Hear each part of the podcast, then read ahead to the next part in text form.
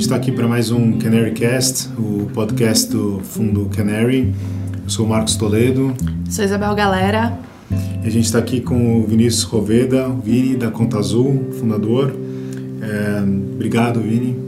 Pô, eu que agradeço pelo convite, prazer estar aqui com vocês hoje. A gente, a gente quer fazer essa conversa muito, trazer esse empreendedorismo pra, na prática, né? Então a gente queria, as nossas perguntas vão cobrir muito, acho realmente o aspecto de, de escalar o negócio, começar do zero e os desafios que a gente está ouvindo dos empreendedores que a gente tem investido, que a gente tem interagido ao longo do tempo. É, mas para começar, só se você puder contar um pouco rapidamente como é que foi a tua história e o que a Conta Azul faz, em que estágio que ela está agora, seria Bacana. ótimo. Legal. É, eu, minha história, basicamente, eu fiz ciência da computação, mudei para Joinville com 17 anos, é, trabalhei em algumas empresas de tecnologia, é, comecei programando mesmo e ao longo da minha carreira comecei a ter contato com, com gente de gestão, gostei desse negócio, fiz um MBA e aí no meio disso eu resolvi empreender. E depois de duas tentativas falhas, é, a gente conseguiu, em é, 2011, ir para um programa de aceleração da 500 Startups é, e em janeiro de 2012 lançamos a Conta Azul no mercado.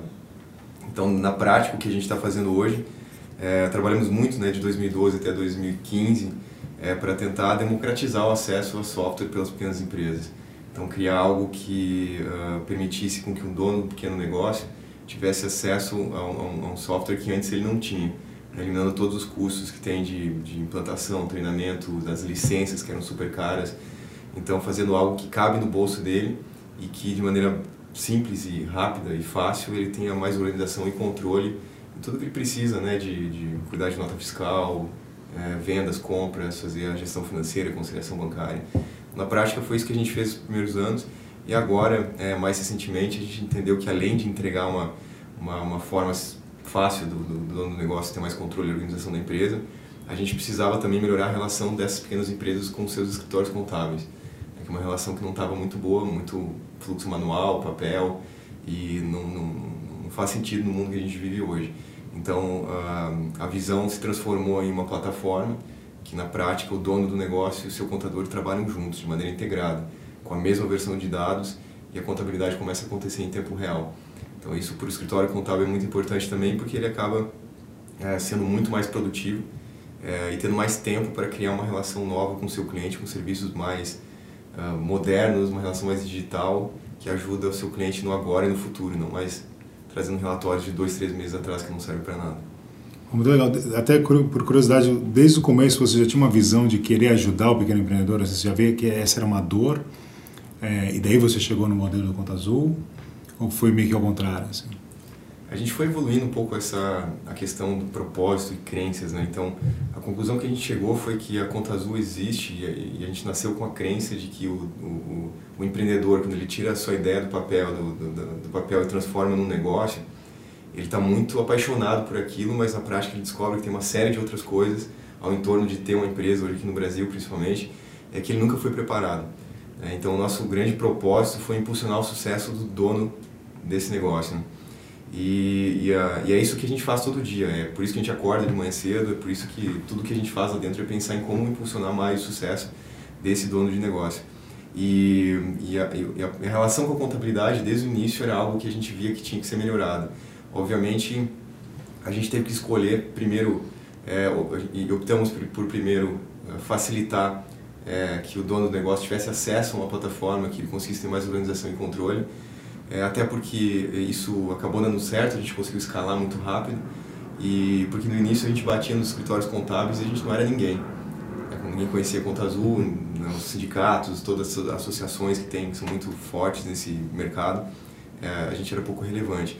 Então hoje, é, com uma base de dezenas de milhares de clientes, a Conta Azul com uma marca forte entre as pequenas empresas, inclusive quando a gente anunciou que melhoraria essa relação entre o cliente e o escritório contábil, os próprios clientes Conta Azul começaram a pressionar os escritórios contábeis para criar uma relação muito mais digital. Então, isso tudo é, é, foi muito legal e, e, também a maneira com que a gente encontrou de se conectar com essa iniciativa foi que o mercado contábil também tem o mesmo propósito.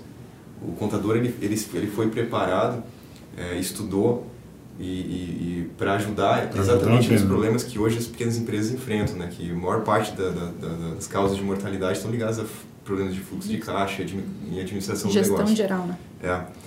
E, e, o contador é, é, muito mais preparado que um consultor de Sebrae, por exemplo, para ajudar nesses aspectos. Só que ele não, não faz isso hoje porque ele usa 90% do tempo dele para ficar digitando coisa, pedindo informação do cliente, digitando em sistema velho.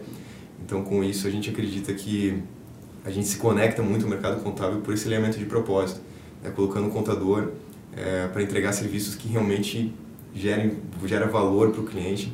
E eliminar e, tarefas que não faziam sentido ele fazer. Exato, se transformar no contador do futuro, né? que, que a gente está buscando.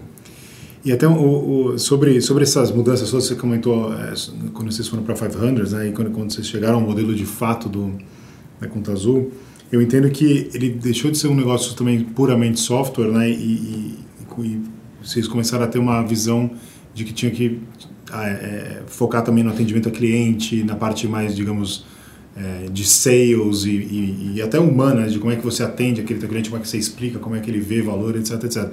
E você veio de uma formação técnica, né? Como é que foi essa história? Como é que você encarou esse negócio de se capacitar para fazer esse modelo dar certo? É, para a gente foi é, foi um momento que, inclusive, as duas falhas que nós tivemos antes de ir para 500 é, já nos levaram num limite. Assim, a gente falou, cara, não, não tem como fazer o negócio que a gente queria construir é, com conhecimento que existia, inclusive aqui no Brasil.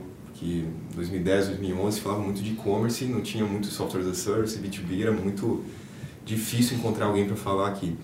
E então essa falta de conhecimento, a gente falou, pô, a gente precisa sair do país, buscar isso e, e, um dos aspectos que a gente começou a, a, trabalhar foi, foi encontrar uma forma. Encontramos a 500, fomos para lá. E lá sim eu tive acesso a muitos outros founders que, de, de empresas SaaS, B2B, que me ajudaram a entender um pouco a maneira correta de, de, de estruturar isso. Uma das coisas que eu, que eu, que eu reparei e, e aprendi é que, é, por mais que a Conta Azul seja uma empresa de internet, é, a gente tem que mostrar um lado humano, a responsabilidade de mostrar esse lado humano ainda é maior.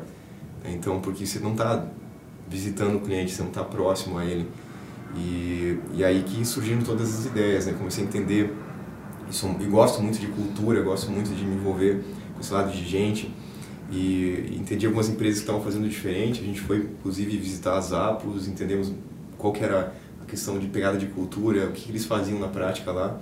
Porque a gente entendeu desde o início que o nosso atendimento tinha que ser uau, tinha que ser algo diferente até nos motivou a criar um departamento de UAU, os encantadores de clientes, que hoje eu vejo até mais empresas usando essa mesma nomenclatura, mas uhum. é, na época eu não lembrava e não, não, não, lembro de ter uma outra empresa usando, então meio que a gente foi pioneiro assim, criar um pouco, quebrar um pouco essa relação e hoje, se for ver os níveis de satisfação que a gente tem, é difícil uma empresa de software hoje, no, no ramo que a gente atua, uh, entregar um nível de serviço com excelência que a gente entrega hoje. Então, estou bem feliz que deu certo, foi fundamental para a gente. Voltando um pouquinho, você está falando no, no, no, plural, né? Então, você tem outros sócios, outros founders. Como que foi achar essas pessoas? É, as competências dessas pessoas são complementares à sua? Como que foi esse montar o time inicial da Conta Azul? Ah, legal, boa pergunta. Nos, uh, do time de founders estão é, o João Zaratini, o, o José Carlos Sardanha e eu, né? Então, a gente se dividiu da seguinte forma. O Sardanha é um cara muito de tecnologia, produto, e então ele ficou com, com toda essa responsabilidade.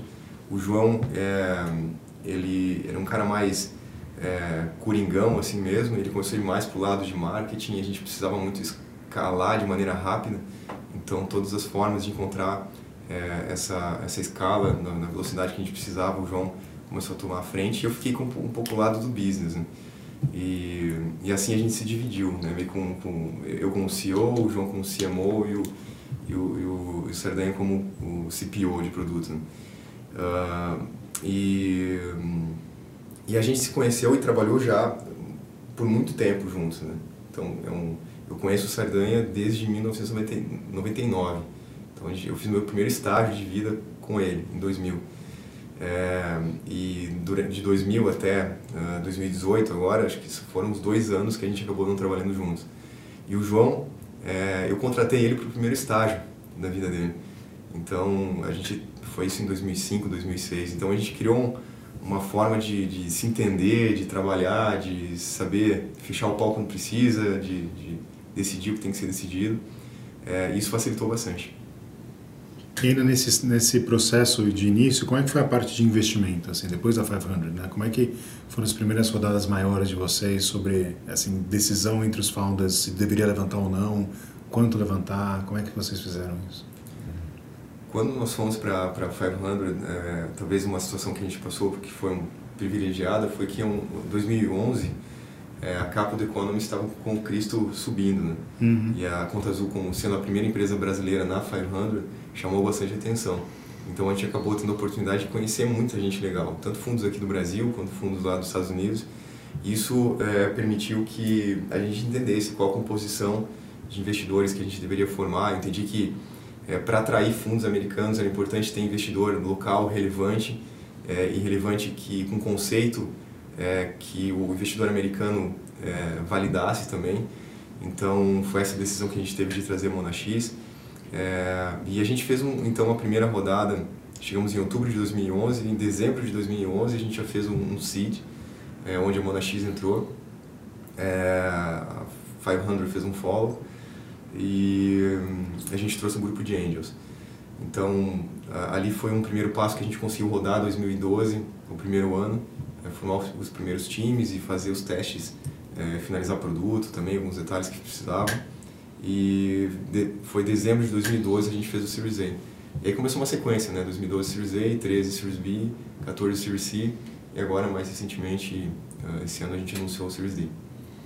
E, e, até seria legal pegar esse gancho sobre como é que muda o perfil das pessoas que vocês estão contratando ao longo do, do, do tempo. Assim, depois de um Series A, que isso é uma pergunta que a gente ouve bastante de alguns founders que a gente está investindo, né? Uhum. Puxa, no começo você não tem grana, etc. Você, você, são os próprios founders que fazem de tudo, depois você consegue, começa a contratar algumas pessoas, normalmente com, com menos orçamento para fazer isso. E na hora que você começa a ter investidor, board, capital para investir, etc., tem até às vezes uma, uma pressão de alguns investidores de, putz, agora você tem que subir a senioridade do time. Como é que foi esse, esse caminho? Já falando até um pouco de escalar a empresa. Acho que não só o papel do time, mas o papel do CEO. Né? O papel do CEO muda de C, de A, B, C, D uh, ao longo do, da maturidade da empresa. Se você puder falar um pouquinho como o seu papel mudou. Eu acredito que esse é, um, é o principal desafio. Na prática, você vê todos os desafios técnicos, desafio de produto, são desafios importantes, mas na prática os principais desafios que eu enfrentei até hoje são ligados a isso. Né? Acho que você está falando de empresas que estão num ritmo de crescimento muito, muito alto, muito grande, é, e que representa que as pessoas têm que crescer numa velocidade acima da média também. E às vezes, e, e é muito comum, é, se encontrar situações que as pessoas não têm essa capacidade de desenvolvimento tão acelerado. Então, decisões difíceis precisam ser tomadas no meio do caminho. Né? Então, tanto é, a minha evolução como CEO é, obviamente, ser parte de um, de um momento onde você está lá é, praticamente testando o produto, atendendo os clientes, é, vendo as campanhas de marketing, é, contratando todas as pessoas. Daqui a pouco você está num momento onde você tem pessoas contratando pessoas, você tá num, não tem mais contato com, com o nível de detalhe que você tinha. É, e, e, acaba que hoje, basicamente, meu trabalho é muito mais é, é determinar muito e deixar muito clara a visão da empresa, é, garantir que pô, a estratégia está clara, garantir que as metas estão muito bem desdobradas. Então, é, o, o, trabalho muda muito e, ao longo do tempo. Então, para o CEO é um, é um, grande desafio. Né? A maneira com que, que eu procurei é, fazer para me desenvolver mais rápido é, foi ter muita relação com outros founders, outros CEOs que estavam no estágio parecido e principalmente com, com CEOs que estavam em ciclos mais avançados. Porque eu acho que o grande desafio é tentar prever o próximo ciclo e tomar decisões com antecedência. Os piores momentos que a gente passou foi quando a gente não, eu não tive essa visibilidade. E acabou que o ciclo novo chega e você acaba que as coisas, vendo que as coisas não estão saindo do lugar e aí você tem que, você está atrasado, né? Uhum. Então assim, isso impacta crescimento, isso impacta outras coisas. Então eu acho que é, esse é o grande desafio do CEO. Então coach, é, eu acabo tendo um coach que me acompanha hoje no dia a dia é, acabo tendo um grupo de, de, de, de, sete, de sete CEOs que eu vou a cada três meses para o Vale do Silício. É, e são CEOs americanos que, que tem, tem um coach também que cuida dessa dinâmica. Então é uma coisa que me ajuda muito a aumentar o portfólio de ferramentas que eu vou ter que usar em algumas situações que eu vou passar, porque cada, cada founder está passando por um desafio diferente, talvez que eu já passei que eu posso ajudar ou, ou que eu vou passar ainda, o que eu posso passar. Né? Então são formas que, eu, que, eu, que, eu, que eu faço para me desenvolver. É, mas eu vejo também assim que o, o desafio é, é, muito grande, porque desde o time de founders, nem todos talvez é, se desenvolver na mesma velocidade. Então ter muita maturidade para entender, né, pô, eu, talvez eu, eu, como CEO ou algum founder, é, algum co-founder não vai conseguir acompanhar o crescimento da empresa, então como que se trata esse momento é, é, muito importante. E tem várias soluções que todo mundo fica feliz no final, mas normalmente isso é uma decisão bem difícil. É, mas assim como primeiro, os primeiros times, né? Que, que, na prática você cai em situações onde pessoas que estão nos primeiros times não conseguem se desenvolver, você tem que trazer pessoas mais seniors uhum. e, e, o cara olha para você, pô, tô aqui desde o início, tô ralando aqui, agora você traz um cara na parte boa da história, né? Você captou dinheiro agora, você vai trazer um cara para ser meu chefe, né? Uhum. Então, são essas situações as mais difíceis que se encontram, né? E, e tudo tem solução, tudo tem formas muito claras de, de, de, de fáceis de resolver né? Não, não significa que seja fácil, né? mas uhum. tem forma de resolver. O ponto chave que a gente entendeu foi muito é, tentar criar, é, e o quanto a gente criou isso no, no, entre o segundo e o terceiro ano, uma coisa que a gente chama de DNA Conta Azul, que é basicamente definir muito bem as competências das pessoas em todos os níveis, né? desde o estagiário até o CEO da empresa. Então temos quatro core competence e, e para cada nível da empresa a gente deixa muito claro o que se espera. Então na prática isso facilita muito, porque você tem alguém que está numa cadeira de, sei lá, um coordenador, é, se deixa claro para ele que tem uma cadeira acima que é gerente, outra é um uhum. diretor, uhum. e quais são as competências que ele deve ter para, para em qual nível, né, para atuar naquelas posições.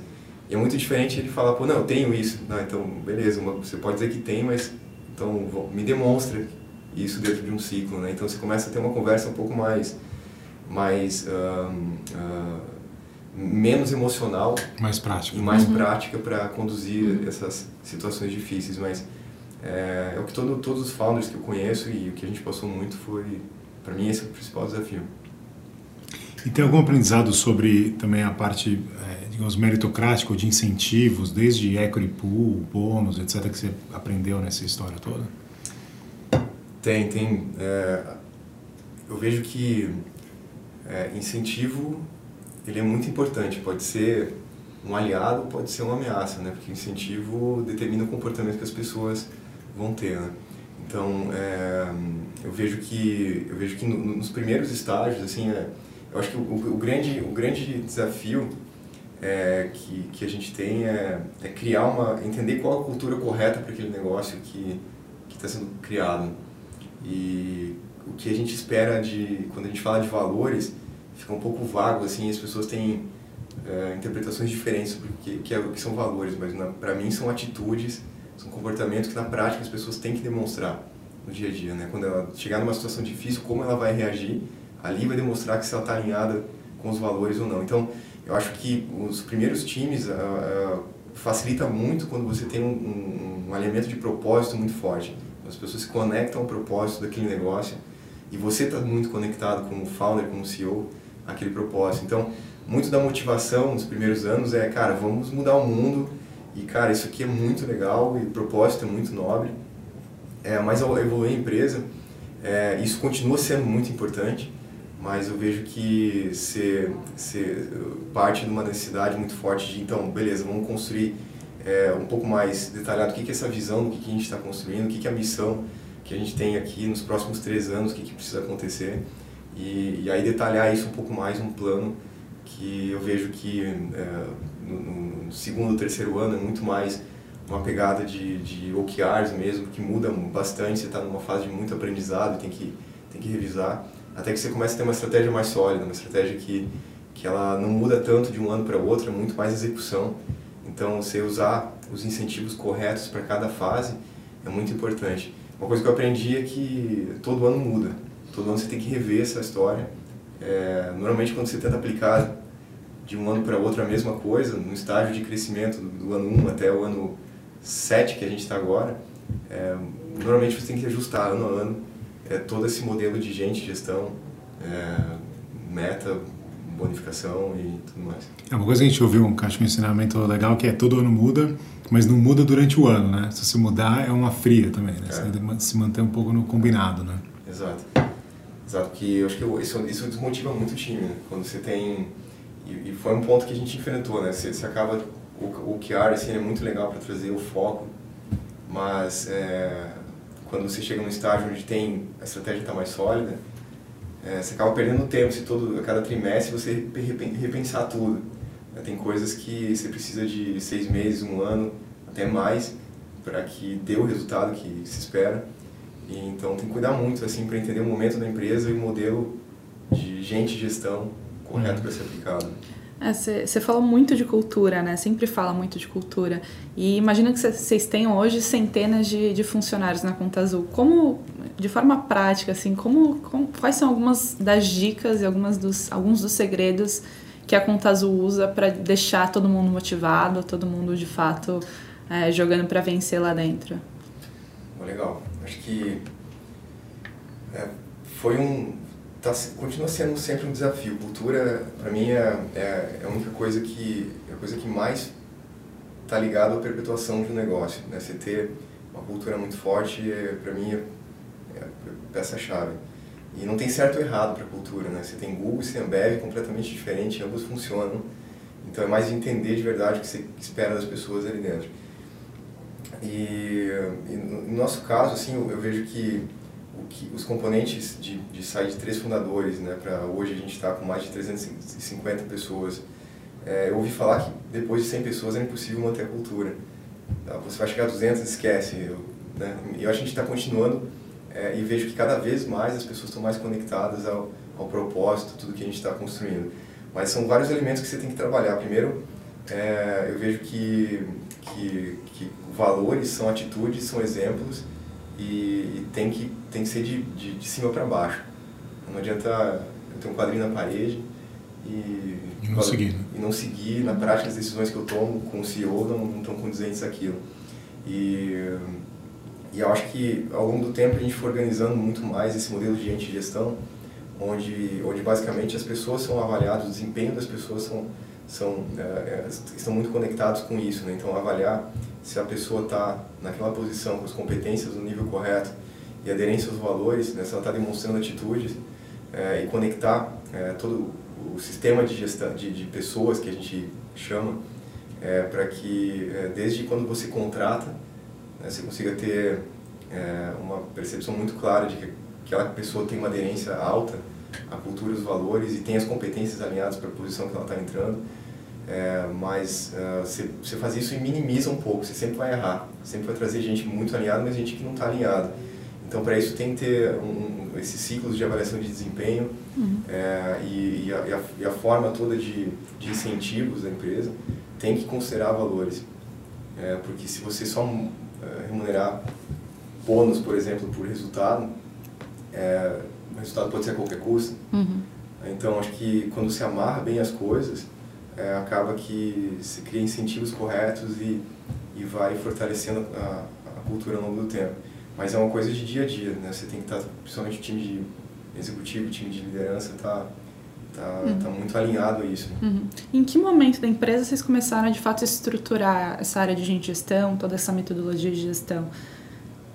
É, fazem foi a partir, do, a partir principalmente do terceiro ano. Uhum. Então é, foi um momento que a gente começou a, a, a, contratar muita gente e perceber que nem todo mundo que estava entrando estava 100% alinhado com o que a gente esperava. Então, ajudar muito as pessoas que estavam contratando para entender é, a forma correta de trazer as pessoas que, que, que têm os, os, os comportamentos que a gente está buscando foi algo que a gente, primeira necessidade. Então a gente estruturou muito bem esse DNA Conta Azul, com, que, é, que é basicamente um, um, um é, ele é composto por quatro competências e quatro valores é, e, e, muito educar, né, o que se espera então numa pessoa que, que, que, que vai ficar na Conta Azul, né, que, que, qual, qual que é o jeitão que a gente quer das pessoas e, e treinar as pessoas que estão entrevistando é, muito para fazer as perguntas corretas, para validar isso bem. Porque não adianta ter alguém que vai, vai validar a questão de fit cultural. Isso tem que estar muito disseminado na empresa. Tem que ser muito fácil, o que a gente fala lá, de falar, pô, esse cara é conta azul. esse cara não é conta azul. Uhum. Aí são vários, é, esse é treinamento, né? Um dado que você estanca um pouco isso, começa a trazer gente mais alinhada, é, você tem que ter os, os incentivos corretos. Né? Então, a partir do terceiro ano a gente viu muita necessidade. Quando a gente chegou a 100, cento e poucos funcionários, é, se a gente não tivesse tomado a decisão de estruturar bem isso, você perde o controle mesmo. Uhum. Então a gente estava com muito problema e, e, aquilo ali foi uma mudança de água para o vinho. Hoje, hoje a gente vê, três anos depois, muitos benefícios de estar usando isso. Então, você vai, um outro componente também é, é que, é que a, a, as discussões né, sobre o que é a cultura tem que ser muito profundas entre o time de, de founders. Porque é muito fácil, é, os valores são esses e cada um entende de uma forma. Uhum. E, é, todo, mundo, todo mundo quer contratar gente excelente, né? O que quer dizer ser é, excelente? E cada um pensa em, em alguns aspectos, em algum, algum aspecto, e na hora que chegar numa situação difícil, ali que o, o conflito vai acontecer. Então, garantir de verdade que todos estão interpretando muito bem é, o, o que significam os valores, né? Que, quais são as atitudes que se esperam das pessoas. E eu acho que esse é um, é, é, é um, é um exercício que consome tempo, mas eu sempre falo para a turma, né? Pô, é, uma empresa de tecnologia, o principal ativo são pessoas, né? Se a gente não, não, não, não puder usar três, quatro dias no ano para ir a fundo e discutir a fundo esse tema, será que a gente está botando energia no lugar certo? Uhum. E falando sobre o, o, as dores né, de crescimento, assim, indo de, como você falou, de três pessoas para 350, quais foram as dores ou a dor assim grande que vocês sofreram nesse processo de escalar a empresa que que você, enfim, se você tivesse ouvido algum, se você tivesse a, a possibilidade de dar um conselho para você mesmo naqueles anos, o que, que você queria ter ouvido que talvez você teria evitado, ou algum conselho legal que você poderia dividir para a galera que está começando agora? Um dos aspectos, acho que ainda é relacionado a gente, mas uh, quando você está nos primeiros anos de, de, de da empresa, é, você não tem muita capacidade de, de, de, aprender, você não tem muito tempo para aprender alguma coisa. Eu acho que os, founders, os founders, o CEO tão, é, tem aquele espírito de empreender, né, tem uma capacidade de aprender rápido, mas um, uma coisa que, que eu faria diferente é, desde o início, tentar trazer pessoas que já fizeram aquilo que a gente iria fazer. Porque tem, tem, tem matérias que são muito bem resolvidas, é, e quando você coloca alguém que não tem experiência, você perde muito tempo até aquela pessoa aprender vendas, aprender customer success, ou aprender fazer uma gestão de produto decente, ou sei lá, qualquer matéria da empresa. Quanto, obviamente, tem uma questão é, de, de bem, bem, bem importante, porque você acaba pensando, pô, essa pessoa custa mais caro. É, pô, não, talvez agora não é o momento, mas o que custa mais caro? Você ficar é, dois anos é, com o mesmo problema ou você trazer alguém certo em, em 3, 4 meses, 6 meses, resolver esse problema e ir para o novo problema. Né? Então, o que, que é mais caro é olhando numa janela de 3, 4 anos? Uhum. Então, acho que trazer pessoas que já fizeram aquilo que a gente iria fazer é uma coisa que a gente começou a fazer muito isso, mas eu faria mais desde o início. Legal. É, sobre software as a service, né, sobre o modelo SaaS, é, queria ouvir de você o seguinte: a gente, vários, vários founders que estão fazendo esse modelo, às vezes ouvem de investidores, né, falando um pouco mais do lado de levantar capital mesmo, que, puxa, esse modelo B2B, é, às vezes o ciclo de venda é longo, ou, putz, o, o crescimento pode ser limitado. É, você já ouviu esse tipo de, de comentário. Eu queria saber o que, que você aprendeu é, é que poderia dividir para quem está começando um modelo de SaaS no Brasil hoje, é, focado de pequenas e médias empresas ou, ou, empresas um pouco maiores, o que que você aprendeu que poderia ser dividido para essa turma conseguir mostrar o quão grande pode ser ou, ou vender esse sonho para os investidores e também para as pessoas que eles querem contratar, né? Uhum. Bom, acho que a primeira coisa é entender bem o mercado, né? Acho que o, tamanho do mercado, vejo que é, você ter noção desse mercado é, é importante porque ali define muitas coisas, né? Então, nosso mercado é um mercado de 20 milhões de empresas. Então eu posso ter um ticket médio baixo e ganhar com muito volume. É, agora você está no mercado de um milhão de empresas, é diferente, você tem que ter outra estratégia. Né? Então acho que o primeiro ponto é entender muito bem esse mercado que você está navegando e qual é a melhor estratégia para aquele, aquele mercado. Né? Porque SaaS realmente é um, uma forma, é um modelo de negócio, mas ele tem muitas variações né? dependendo do que você está atuando. E, e, muda muito, né? Quando você tem um ticket baixo, você pode ter um modelo mais low touch, de mais volume, é onde você automatiza muito o processo de venda. Você tem um mercado menor, um ticket alto, pô, você tem, tem um modelo mais high touch. Então, eu acho que entender muito bem essa, é, é, essa, essa maquininha que tem que ser montada é, é super importante. No, no, no, nosso caso, a gente começou muito no início investindo muito em, em, em marketing digital, a gente escalou a empresa ah, rápido fazendo isso, mas era um momento que a gente estava vivendo, talvez era, tinha menos concorrentes, tinha mais oportunidade por esse canal.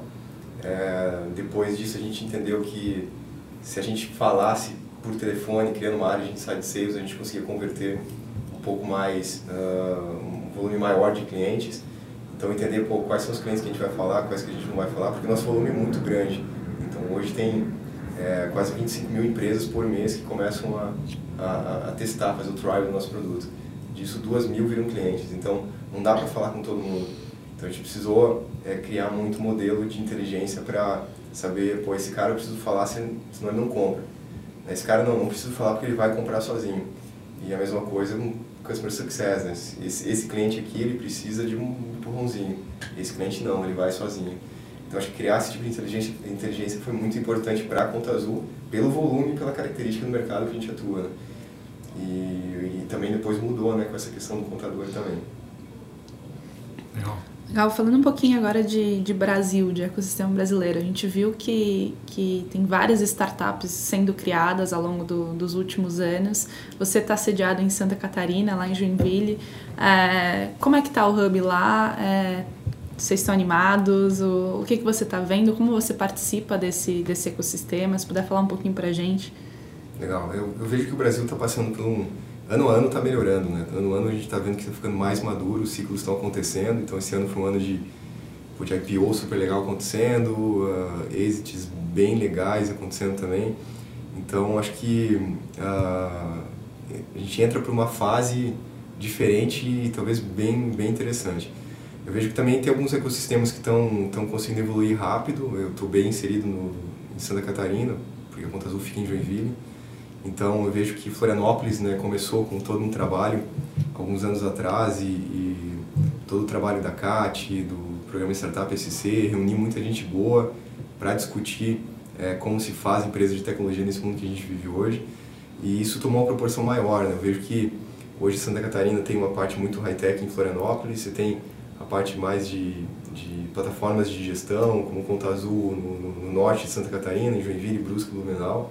Você tem o oeste do estado, onde cada vez mais eu estou vendo o agrobusiness, o pessoal mexendo com drone. Então, o, estado está se conectando.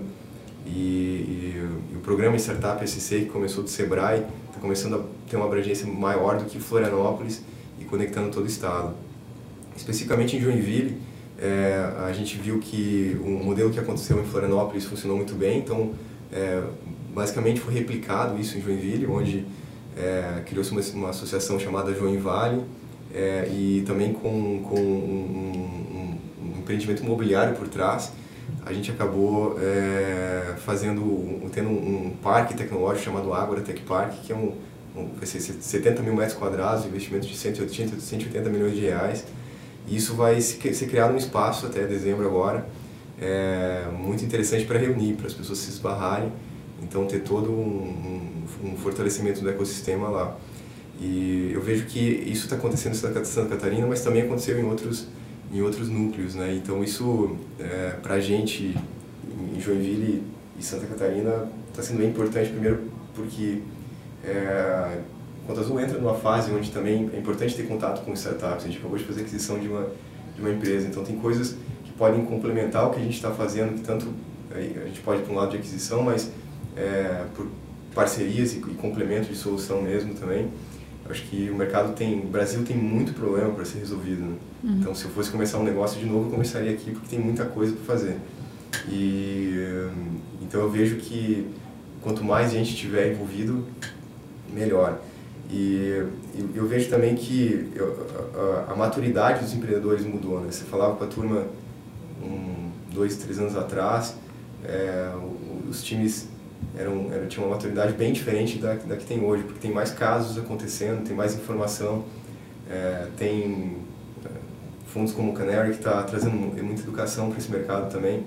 e isso ajuda a qualidade mesmo da, da, das empresas a aumentar muito.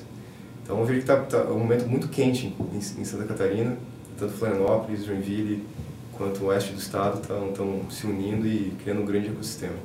Você falou se você estivesse começando alguma coisa nova, você faria aqui. É, você tem algum modelo de negócio que você acha bem interessante, que se você não tivesse no Conta Azul, você estaria pensando em algum setor, alguma coisa assim? Essa pergunta é, é boa e difícil. Né? Tem tanta coisa, é, mas eu acho que hoje tem muita coisa legal de, de melhorar pô, a relação mesmo com é, da, de pequena empresa, né, que o mundo que a gente vive, vive hoje com instituições financeiras, todo o consumo de serviço financeiro pode ser pode ser completamente renovado. Vejo que tem muita gente trabalhando nisso. É, tem muitas verticais super atrativas, onde uh, eu vejo que hoje, por, por Conta Azul ser uma solução mais horizontal e atende vários segmentos, tem segmentos grandes é, que, que não tem uma solução hoje é, legal, bacana para aqueles segmentos usar. Falando de médico, dentista, é, advogado, é, desde a lojinha também. Então tem, são vários segmentos que, agência de marketing, são vários segmentos que acabam não tendo uma solução campeã ainda, são soluções antigas que, que podem ser renovadas e, e, e a turma hoje, acho que não se discute mais essa questão de nuvem, né? uma questão de, o pessoal está migrando, então tem o, o SaaS, ele vive, na minha opinião, aqui no Brasil, talvez o, vai viver os anos de glória agora, onde muita, muita coisa legal vai acontecer. É, então, se eu fizesse algo, provavelmente seria ligado a pequena empresa, é, em alguma vertical atrativa. É, não, não, pensei muito nisso ainda. Legal. Cara, por último, vocês têm algum conselho geral assim para quem está começando assim a empreender essa turma que a gente conversa aqui todo dia sobre assim quais são as até dificuldades de começar no Brasil é óbvio que tem a gente também está super animado com tudo que está acontecendo, mas o que, que você acha que, é, para quem está começando do zero e tem pouco contato, pouco, pouca rede de gente, etc., o que, que você acha que são, são as, é, assim, os principais é, aprendizados que você gostaria de ter tido bem no começo, assim, para tirar, para ir do zero para o um, né? tirar a ideia do papel? É, se tem algum outro conselho assim que você gostaria de, de dividir para essa turma que está tá começando? Esse é um bom ponto. É, acho que para começar um negócio hoje depende muito da, do propósito que essa pessoa tem. Né? Então tem gente que quer construir um negócio para vender logo em seguida. O meu perfil é, é construir uma empresa é, maior, investir mais tempo e no, no, meu caso, que a gente acredita de, de verdade pode criar algo muito grande, é, eu vejo que empreender não é fácil, né? ainda mais no Brasil. Então, é, quanto mais a gente estiver fazendo algo que tem uma conexão de propósito com aquilo, não é algo muito oportunista, é, aumenta as chances de passar pelos momentos difíceis que a gente enfrenta. Então, eu gosto muito quando encontro histórias né, de como essa conexão com, com, com, com o empreendedorismo que eu tenho, que isso me motiva muito. Então, é, tá dentro de uma empresa cujo, cujo propósito é impulsionar o sucesso do dono de negócio, é, é uma coisa que me motiva demais isso. Então, quando você vejo quando você tem essa química, esse elemento de propósito, fica muito mais fácil passar pelos desafios que, que vão acontecer. Você se torna obsessivo e não oportunista. Né? Exato.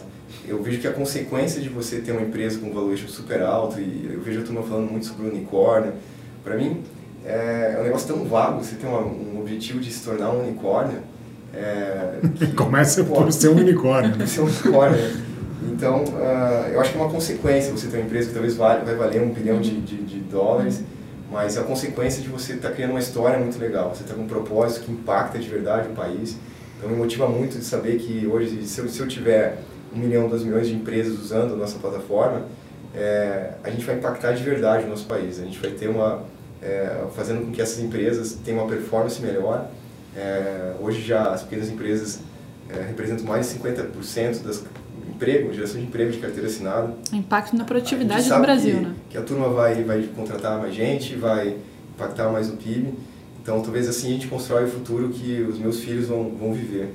Então, acho que quando você tem um elemento de propósito muito forte, fica tudo mais simples, tudo mais visceral e, e mais fácil. A consequência vai ser uma grande empresa, vai valer bilhões. Então, minha grande recomendação sempre para quem está começando é, é, tentar encontrar algo que tenha a ver com a história dela, alguma coisa que, que tenha uma, que uma conexão emocional. Legal. Legal. Vini, muito obrigada por participar aqui do Cast. Obrigada mesmo, foi super legal o papo. Obrigado, foi ótimo, uma super aula é, e obrigado por, por ajudar tanto a gente aqui.